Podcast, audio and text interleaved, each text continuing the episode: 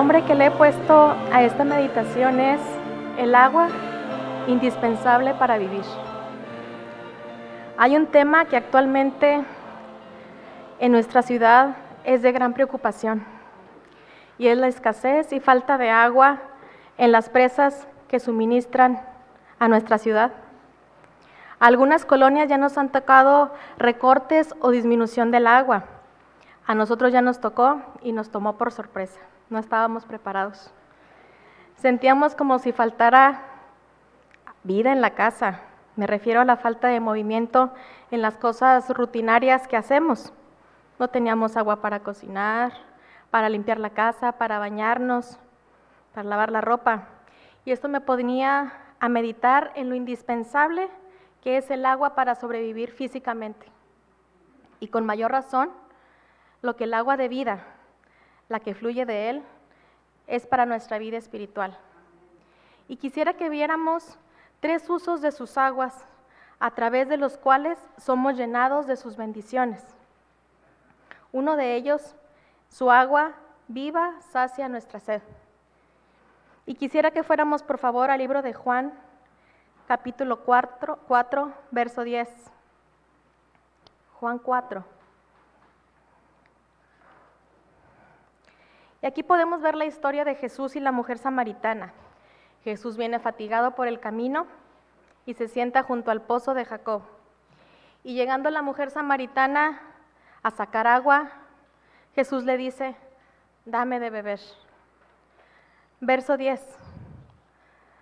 Respondió Jesús y le dijo, si conocieras el don de Dios y quién es el que te dice, dame de beber, tú le pedirías y él te daría agua viva. Verso 13. Respondió Jesús y le dijo, cualquiera que bebiere de esta agua volverá a tener sed, mas el que bebiere del agua que yo le daré no tendrá sed jamás, sino que el agua que yo le daré será en él una fuente de agua que salte para vida eterna.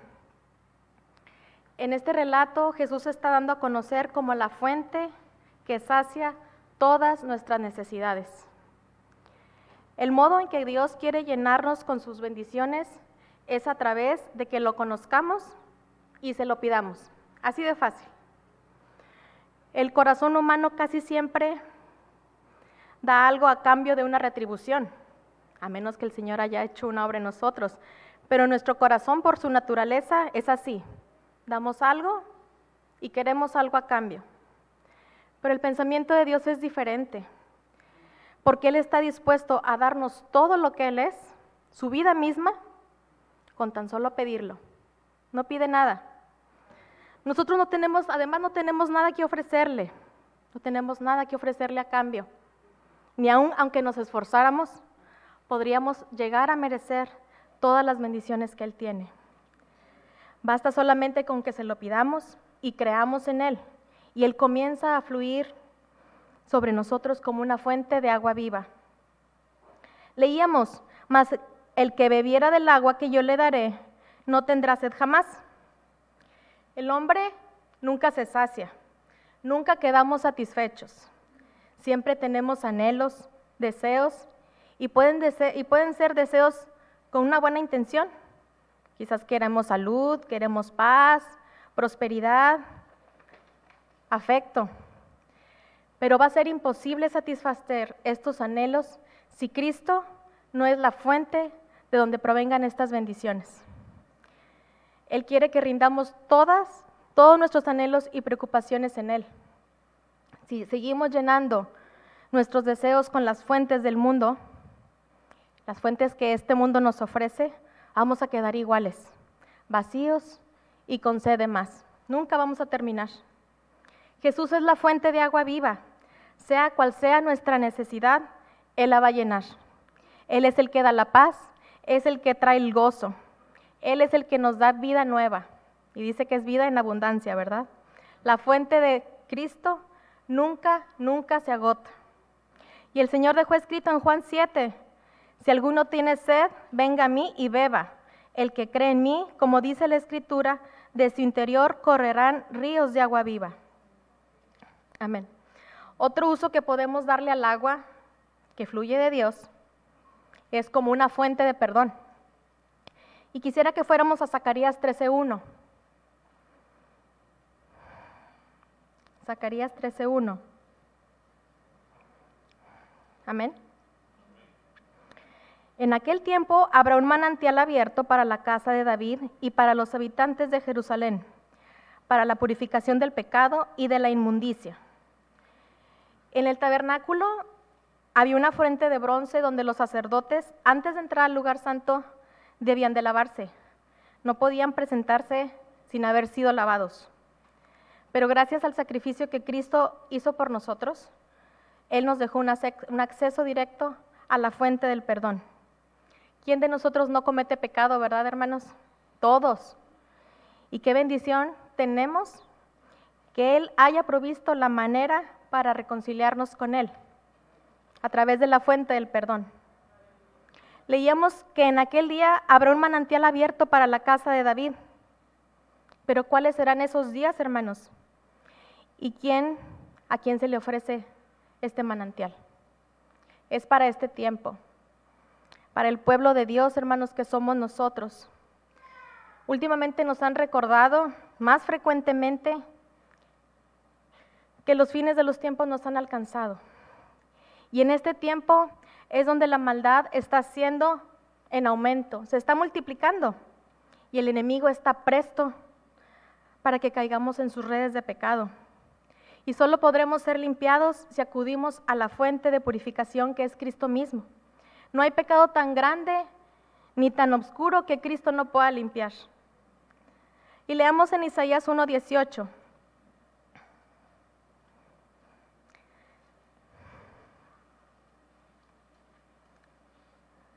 Isaías 1.18 dice, Venid luego, dice Jehová, y estemos a cuenta. Si vuestros pecados fueren como la grana, como la nieve serán emblanquecidos. Si fueran rojos como el carmesí, vendrán a ser como blanca lana. Él es nuestra fuente de perdón, hermanos.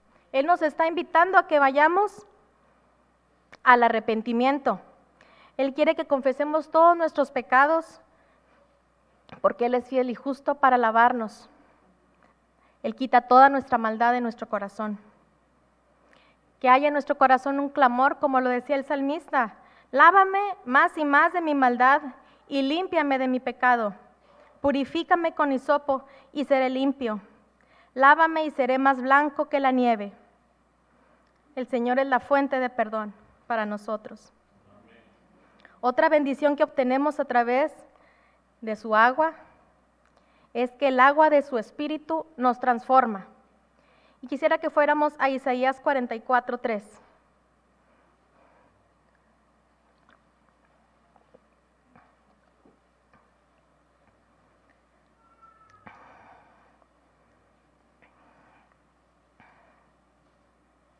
Dice, porque yo derramaré agua sobre el sequedal y río sobre la tierra árida.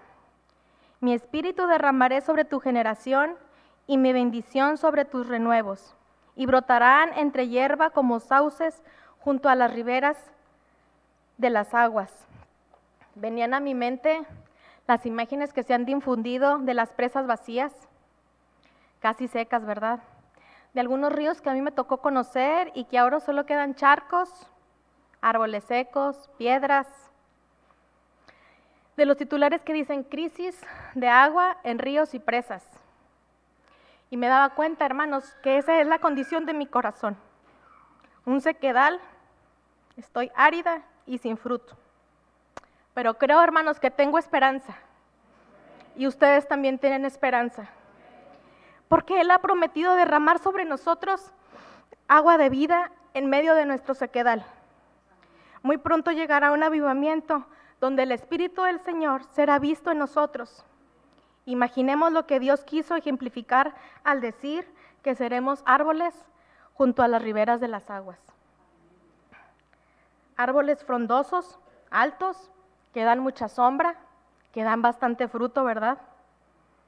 Y al ser transformados, nosotros también podemos bendecir a otros a, través del testimonio que Dios haga en nuestras vidas la mansedumbre, la paciencia, el amor, van a empezar a dar fruto en nuestros corazones. Va a ser un milagro, ¿verdad? Vamos a estar transformados, nadie nos va a conocer. A través de las aguas que Dios derrame en nuestras vidas, vamos a ser cambiados. Y debemos de clamar al Señor constantemente, pidiéndole que sus ríos nos llenen, que Él derrame su gracia en nuestra, en nuestra vida seca y árida. Mientras nos mantengamos buscándolo, Él nos va a llenar. Poco a poco Él va a ir llenando y nos va a ir cambiando poco a poco. Amén.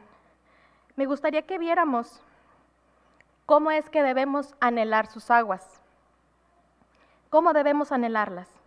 Y quisiera que fuéramos al Salmo 42, en el verso 1 y 2.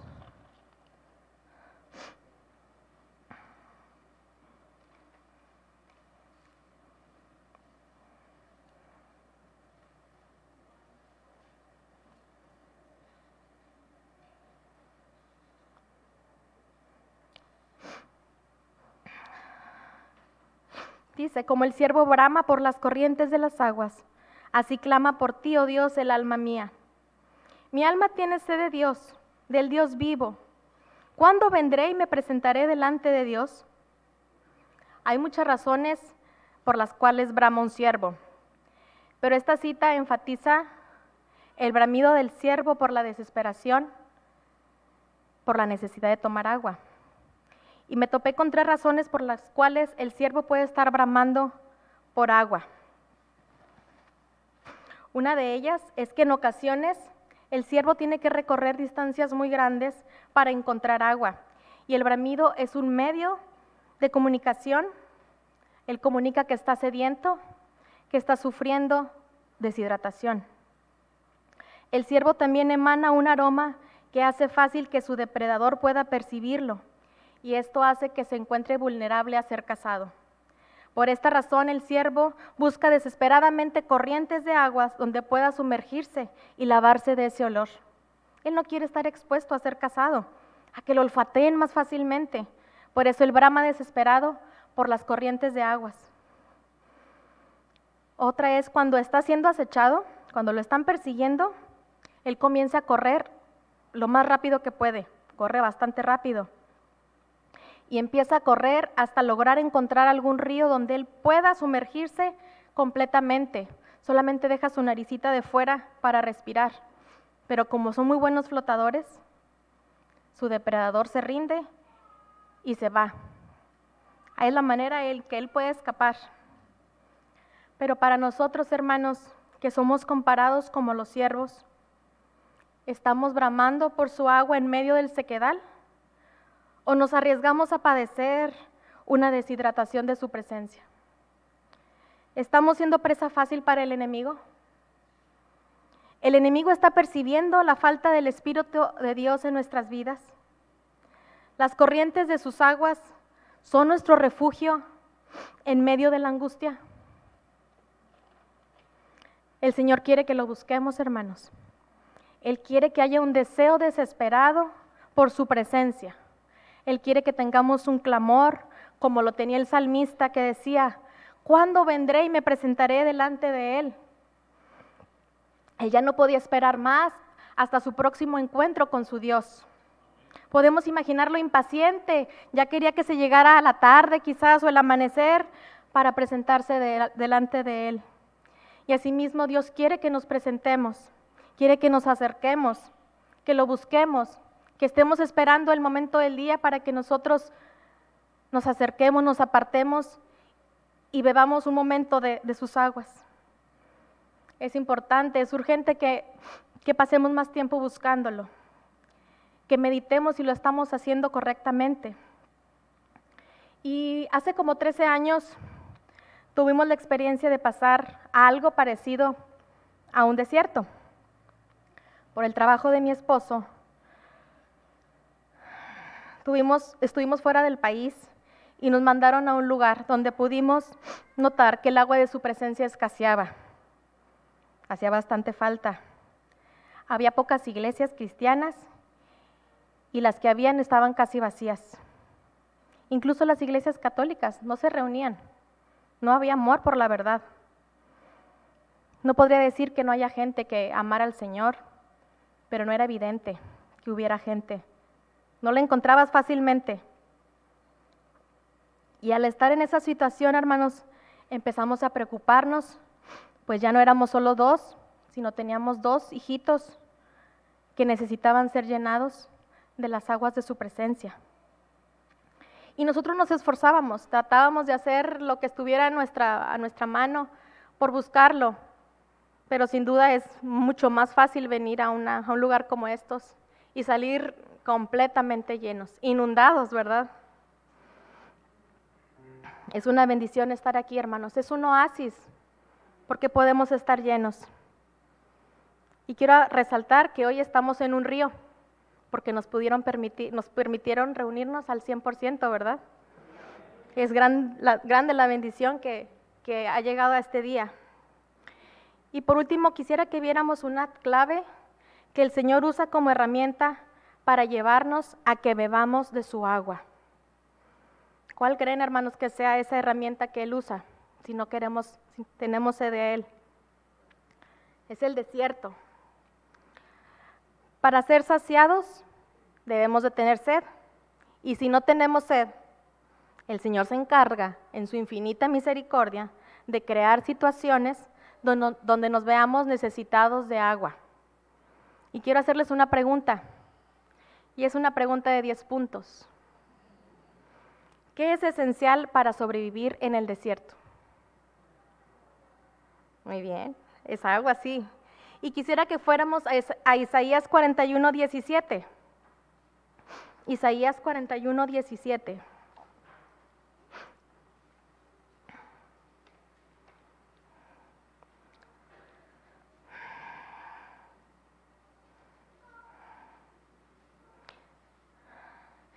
Dice, los afligidos y menesterosos buscan las aguas y no las hay. Seca está de sed su lengua yo Jehová los oiré. Yo el Dios de Israel no los desampararé. En las alturas abriré ríos y fuentes en medio de los valles. Abriré en el desierto estanques de aguas y manantiales de aguas en la tierra seca. Muchas veces, hermanos, Dios tiene que usar el desierto para que nosotros podamos tener experiencias más profundas con Él. El desierto es una obra de misericordia, porque muchas veces nosotros solos no lo buscamos. Aún sabiendo que estamos vacíos de Él, lo dejamos para después.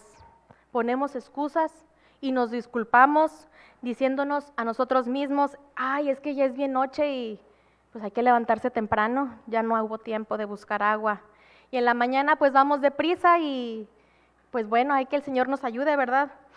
Y se nos pasa la semana completa y no buscamos al Señor. Pero esas excusas hermanos, son falta de sed de su presencia. Pero el Señor es tan bueno que nos pasa por situaciones en nuestras vidas.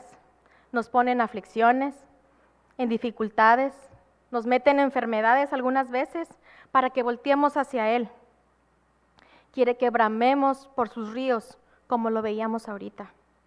El desierto son tiempos de preparación que usa para ayudarnos a que lleguemos a la meta. Él nos trabaja como a las saetas bruñidas, flechas de una rama de árbol, a las cuales Él endereza, las lija, las pule y le saca punta. Y al final quedan perfectas para ser lanzadas y dar justo en el blanco. Si estamos en medio de un desierto, hermanos, o de alguna aflicción, sepamos que es Cristo obrando en nosotros él desea oír nuestro clamor, nuestro bramido. Él quiere que nos surja beber de su presencia. Quiere mantenernos ahí, bebiendo cerquita de Él. No nos asustemos si Dios nos mete en situaciones difíciles. En su palabra Él nos dejó dicho que Él tiene pensamientos de bien y no de mal para darnos el fin que Él espera. Y el fin que Él tiene para nosotros es compartirse a sí mismo con nosotros, llenarnos con la fuente de vida y hablar a nuestro corazón. Hay muchas bendiciones, hermanos, al beber de su agua. Y en Oseas 2.14, por último, dice, pero yo he aquí, que yo la atraeré y la llevaré al desierto y hablaré a su corazón. Digámosle, Señor, examíname, hazme ver si estoy falto de sed de tu presencia.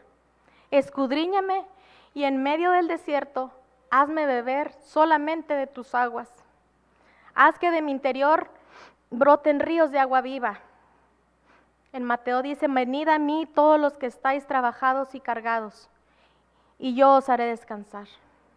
¿A dónde debemos acudir, hermanos?